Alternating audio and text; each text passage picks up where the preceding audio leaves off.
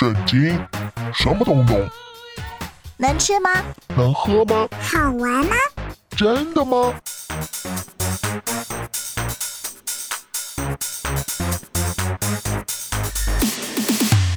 圣经鸡尾酒，干杯！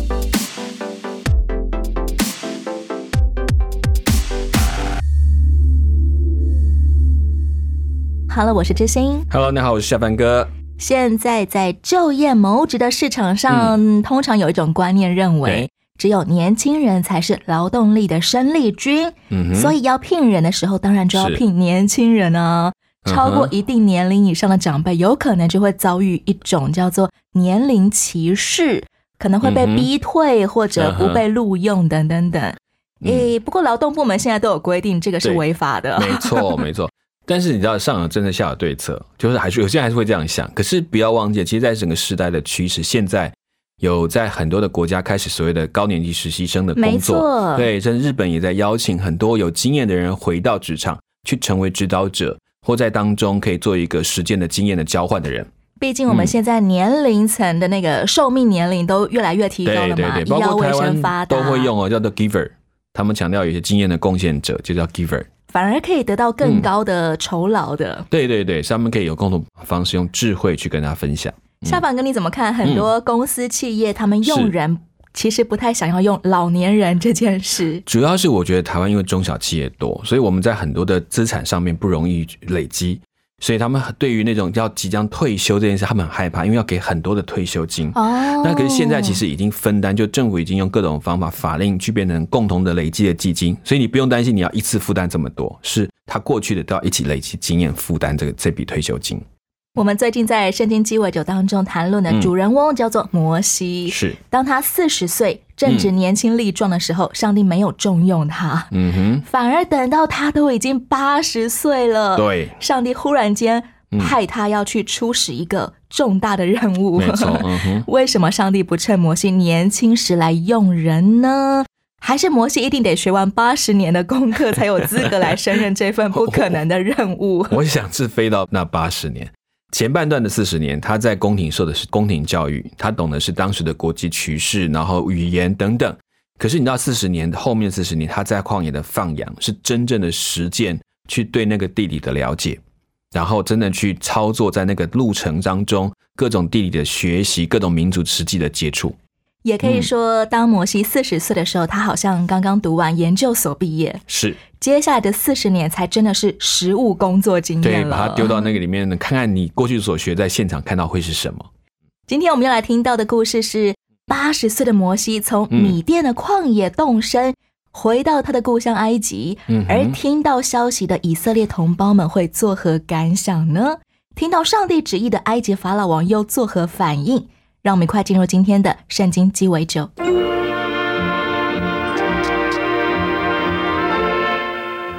摩西在米甸住了四十年之后，就这样又回埃及。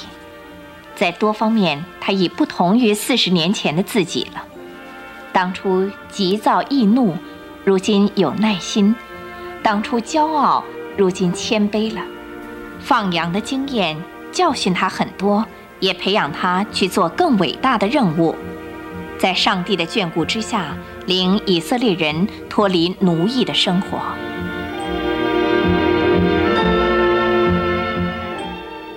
正如上帝预告的，哥哥亚伦在路上迎来了。亚伦哥哥，我的好兄弟啊，莫西，哥哥，我真难相信这就是你，你已经改变很多了。你还不是也改变了很多？莫西，我听到你最后的消息，你打死了那个虐待以色列奴隶的埃及监工，接着是法老要杀你，但一直没听说处决你，所以我们巴不得你已经逃掉了。这四十年来，你在什么地方？远在米甸，我在那里落户做牧人，娶了牧场主人的女儿。啊，那有些像雅各是吗？有孩子吗？有两个儿子，你呢？啊，上帝赐我四个儿子。哥哥，我有好多话要跟你说，太多的往事。哥哥，你绝对想不到，上帝亲自向我说了话。哦，哎，上帝也在梦中向我说了话呢，叫我来这儿迎接你。上帝就在这座山脚下，烧着的荆棘中向我说话，叫我去要求法老，让以色列人走。那真吓坏了我。亚伦，你知道，我已经四十年没说埃及话了，所以我求上帝另派别人。那时，上帝说派你来做我的发言人，他说你的口才很好，可以代替我的口。摩西把上帝的话和命令他行的神迹全告诉了亚伦，于是兄弟二人向埃及去，执行那艰巨的任务。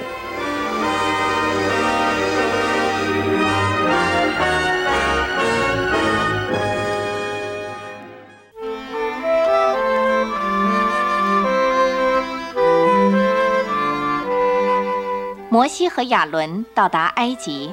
把上帝要领以色列人出埃及的事告诉了以色列人，他们便非常高兴快乐。亚伦哥，我们现在一定要去见法老王。好，摩西。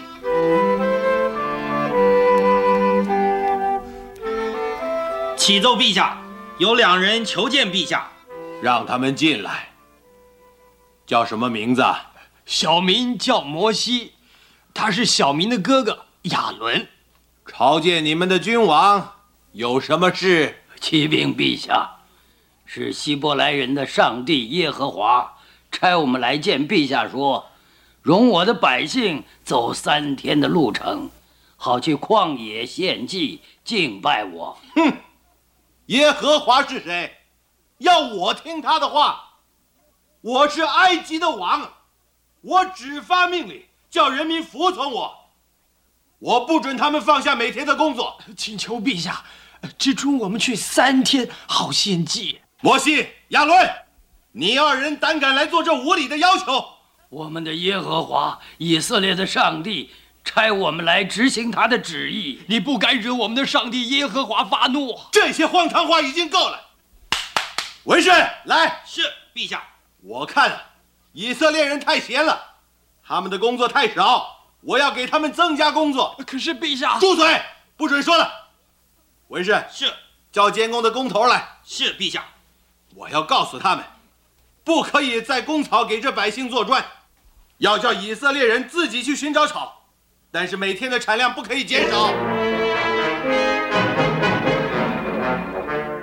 国王的新命令太严苛了，以色列人根本无法达成工作目标。法老听说这件事，就召以色列官员来问：“你们是领头的官员，监督每天的生产量，为什么以色列人生产的砖不够数量啊？”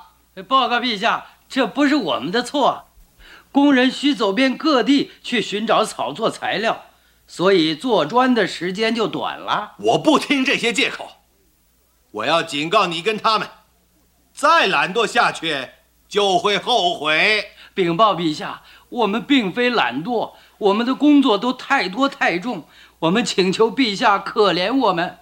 你说的如果是实话，以色列人就不会要求去拜你们的耶和华了。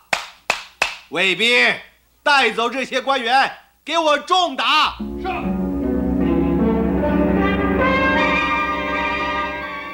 八十岁的摩西跟他八十三岁的哥哥亚伦。这一对老人兄弟，他们来见埃及法老王，是一开口就说：“耶和华以色列的上帝这样说，容我的百姓去，在旷野向我守节。”这段话对于一个泱泱大国的领导人来 说，是不是本来就是一件超荒谬的事？对，尤其法老在那个时代来讲，就是被当做神，他就是一个神，所以会觉得说你是哪一根葱哪根蒜来跟我讲，然后那个神又是哪个神，他又搞不清楚，一开始应该是非常的紧张的。这段话感觉好像存心来忽悠人的。嗯，我觉得 到底有哪个国家领导人会愿意相信呢？我觉得为摩西他也在想说，算了，我就这样讲，反正不成就不成，然后怎么就可以退掉这样的问题？也没有自己想要揣摩，用某个借口来把它比较柔软哈，婉转一点。可是他也直接就告诉他说，真正的起头不管因为终究他们就是必须要离开这个地方。摩西、亚伦他们开口提的理由是说，是希伯来人的上帝遇见了我们，求你容我们往旷野去，对走三天的路程，祭祀耶和华我们的上帝，嗯免得他用瘟疫、刀兵攻击我们。嗯，这段话听起来好像不是说他们就要从此走人了，好像只是去去就回而已。对，有一点像这样。这句话我觉得他已经是他把这个话的柔软度表现出来了。哦，没有讲太死。对，就是说我们要去做这件事情。如果摩西其实并没有嗯摆明着跟埃及法老王说，我们就要脱离你的统治，自己去嗯寻觅新家园，那么有办法达到他们想要的目的吗？其实这里面提到关于他说，我们遇见希伯来人的神，也就是说，从现在开始，我们不是以埃及的神明为神，我们有我们自己的上帝，我要听从我们上帝的话。这对于埃及人是可以理解，就是说，哦，你的神是谁？你当然要听你神明的话去进行的行动。那每个民族有自己民族的神，他也是他们所相信的。这已经是用埃及人能够理解的逻辑来告诉他们了。是，嗯，但同时也有另外一个利害关系，就是嗯我们不再以法老你为我们生命的主了。对，你们是就你可能是我们在这个时候管理我们，可是现在开始，我们的神已经遇见我们了，已经带着我们了。难怪法老会怒气冲天，没错，就是说他再也不公然是他们的顶撞主人了。我的权威啊！嗯哼。埃及法老王他是怕失去一大块劳动力人口而不想放人吗？我想也是，因为对他们来讲，埃及在那个时期是有很多的奴隶民族的，归属于他们名下，寄居在他们当中，是为他们服劳役的民族。希伯来就是其中一族。现在其实有很多开发中或已开发的国家都会大量引进外国外劳劳工嘛。对，移工到他们当中，类似这种状况有一点像。对当时候的埃及来说，如果他们真的失去了以色列民族这一块基层劳动力人口，是会对他们的国家产生什么影响吗？有很多建设是没有办法做的。你看，他们可以盖到几座城，这个人数，法老是又爱又怕，因为人数又多，可以盖房子，也可以去做很多的劳力，那只要供应他们食物就够了。埃及什么不缺，食物最多了，有食物供应他们，他可以做很多，甚至几个基货城的外围的城池，埃及人以为这个叫做比较低下的工作，就可以交给他们来处理。就像现在人们说，北京城的建立也是靠着数以万计的民工打造，出来的。没有错，对。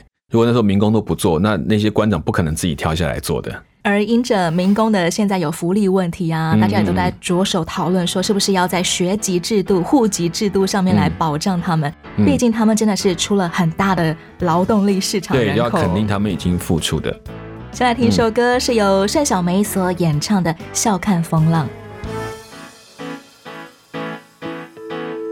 我知道自己有多渺小，眼前的风浪有多么高，但在我里面的主耶稣大过风和浪。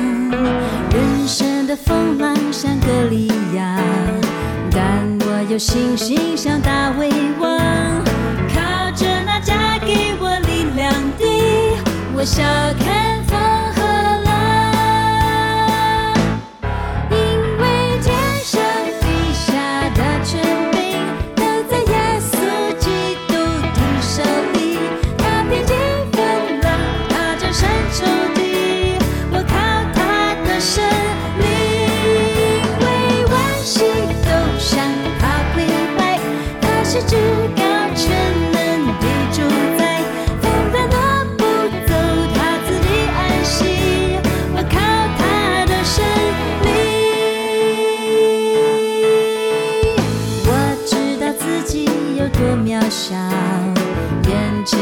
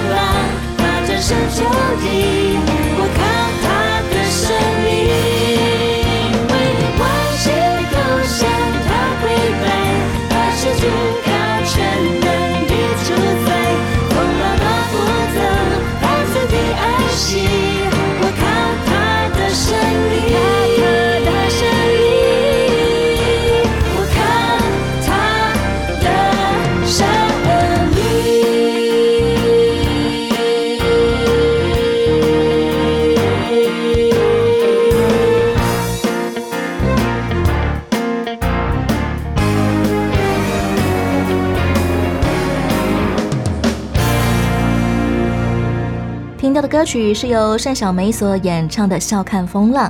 当以色列人听见摩西转达上帝要来拯救他们脱离奴隶生活的消息时，嗯想必应该是欢声雷动的。当然，昨天是奴隶，今天就变成不是奴隶，那多好，变成自大好的。消息对，没错，嗯，没想到紧接着就是埃及法老王加重以色列劳工的工作，没错，嗯增加他们要生产出的砖头数量，但却不提供原料的槽。这种形式更加嗯险峻的过程，是不是某方面也提醒我们说，当我们在嗯奋斗、想要有所突破的时候，有可能会先遭遇更为坚硬的拦阻呢？嗯，我觉得大部分事情都会碰到这种。你想，你觉得要做一个改变，你要做一个改变就要超越，那个超越的过程一定碰到更大的抗力跟阻力。哦，我们以为说，哎，我们自由就哦转移身换一个身份就完成，其实换一个身份之后才是真正危险的开始，因为必须面对新的生活方法。这种遇到更为坚硬的抵挡的处境，反而更加考验人们是不是有坚定的信心，想要突破了。是没有错，因为老埃及他们也会认为，这个我如果放你走，我就没有劳动力了，对不对？我就没办法做那么多事，所以他一定会想尽办法把你们压在留在那边。所以你让他们知道说，只要听我的话，不要做变动就没事。可是你想要变动，就必须面对那些随之而来的的压力，或是既得利益者跟你的抗争。承受更重的劳役的以色列人官长来见摩西跟亚伦说：“嗯，愿耶和华鉴察你们，施行判断，因你们使我们在法老和他臣仆面前有了有臭臭名名，嗯。把刀递在他们手中杀我们。是，嗯，这种言论、这种抗议，对于一个正努力想要帮助同胞脱离奴隶生活的摩西来说，应该造成他更大的心理压力了吧？是啊，他也会对上帝说：“为什么这样搞成这样呢？你不是是你叫我来的吗？” 尤其他是一位领导者，怎么样面对底下众多人对于哇我这个领导的质疑、抗议、哀怨、控诉呢？都是你害我们现在变更惨了。我想对摩西来讲，他也在挣扎当中，所以他只能做回一件事，就是回到到底是谁给我这个命令的，谁叫我去做的，那就请他帮助我。他就只能回到这件，所以他继续去做他认为他被交付的那个事情。其实他这个领导有个特点，是他并不是一个民选的领导，是，他是被叫回来当领导的，所以他自己也很无奈。但他只有一件事就，好吧，那我就是先完成那个叫我回来要做的那件事的那个人要讲的话去做，然后有什么问题我就只好丢回去给他，请他来处理。其实现在人是最不喜欢空降部队的，嗯没错直升机，又不是我们选你的，然后你来了之后，反而害我们现在背负更沉重的工作压力。对，没错。不过摩西在这边有个很大的智慧，他至少他没有用一个非常凶恶的方式回应这些人说都是上帝啊，那你们应该要怪上帝。然后他反倒是在那里安静等候，然后准备第二次再继续去跟进行跟法老的谈判。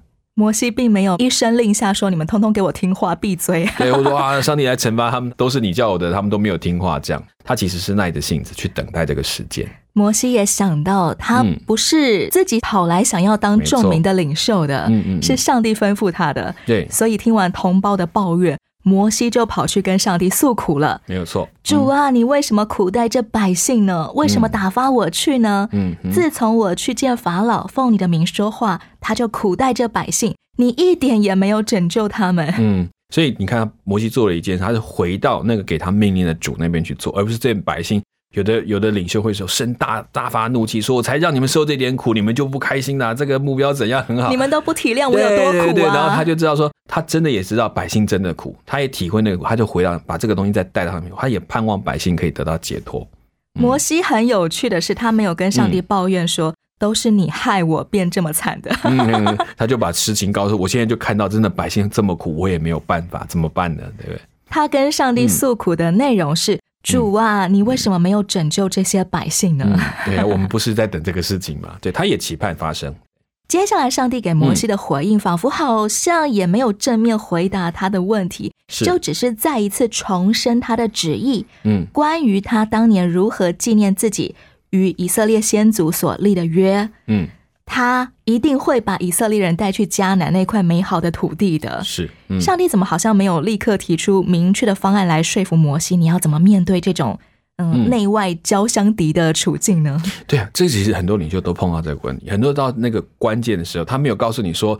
我我来，我也想一个办法把你的大石头挪开。他是说你继续往前冲，就是在那里对着那个石头撞过去就对了。然后我会告诉你，我会在那里帮助你，就只能这样子。对于摩西来讲，他只是再一次诉苦完之后，他获得的是你继续走，因为路还在前面。所以有时候就是如此，我们必须在走过那个困难之后才看得见。如果停在那边，只是把石头挪去，我们学不会的。面对困境的时候，摩西得到的答案就如同当年他在旷野看到燃烧荆棘的时候，嗯听到上帝吩咐是一样的。对你只管去，你只管去。他讲了几个理由，他说你只管去，好，那他只好去了，这样子。上帝好像就是不断的提醒他你的目标、你的目标、你的目标，而并没有回答他你眼下的困难该如何去越过。嗯哼，甚至好像上帝也没有安慰摩西他低落的情绪。嗯哼。上帝这样子回应我们，真的有办法让我重燃力量吗？嗯有的时候，他就是让你带着那个担心跟疑惑，带着那一点最小的心说：“好吧，你既然这样说，我就走过去，就这样子，在那个地方，然后重新建造，让你让你看见上帝怎么样真实在那个最危险的地方跟你站在一起。既然上帝没有抛弃我，那么我就继续往前走吧。虽然我不知道要怎么走他们，就一再的经历说，我都不知道，可是你说出去我就出去，那一步开始看见。摩西把上帝回复他的话，其实也就是上帝明确的应许，嗯，又再告诉了以色列人一遍。是结果呢，他们因苦功愁烦，不肯听他的话。，是，哎，没有用哎。对没有用，确实没有用，但是他需要一点时间去证明。你有没有发现，上帝并没有因为这样愤怒？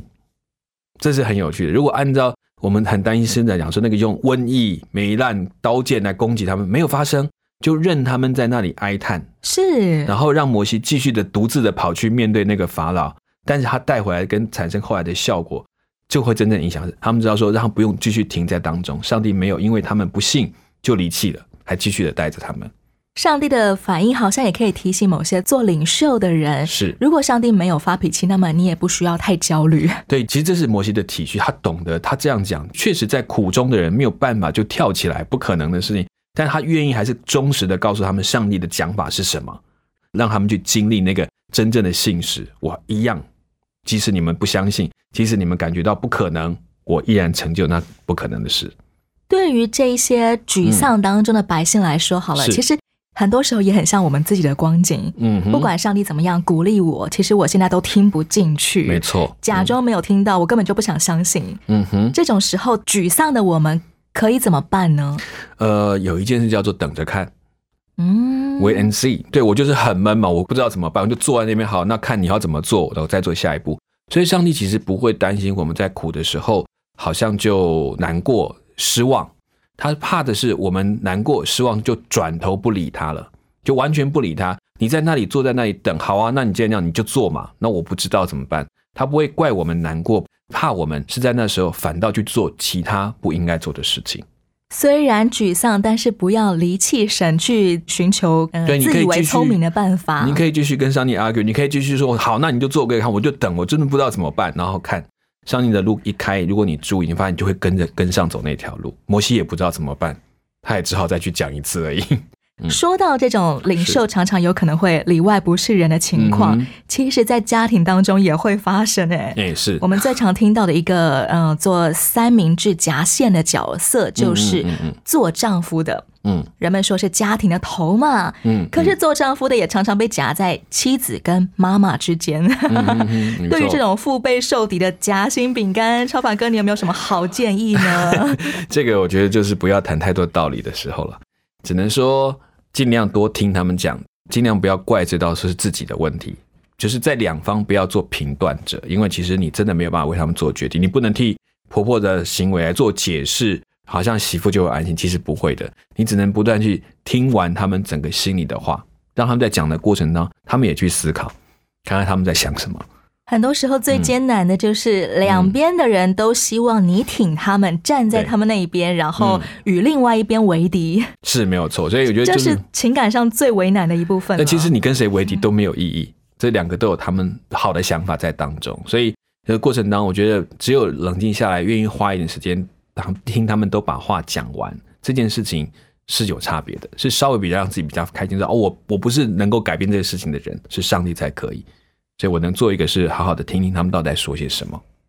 不管是做头还是做夹心饼干的馅儿都要耐心的倾听。，对，没错，有时候听就是让他把情绪听出来。有时候你不听，就连情绪都出不来，急着想去判断解决那个不要吵不要吵的事情，到最后就会吵得更凶。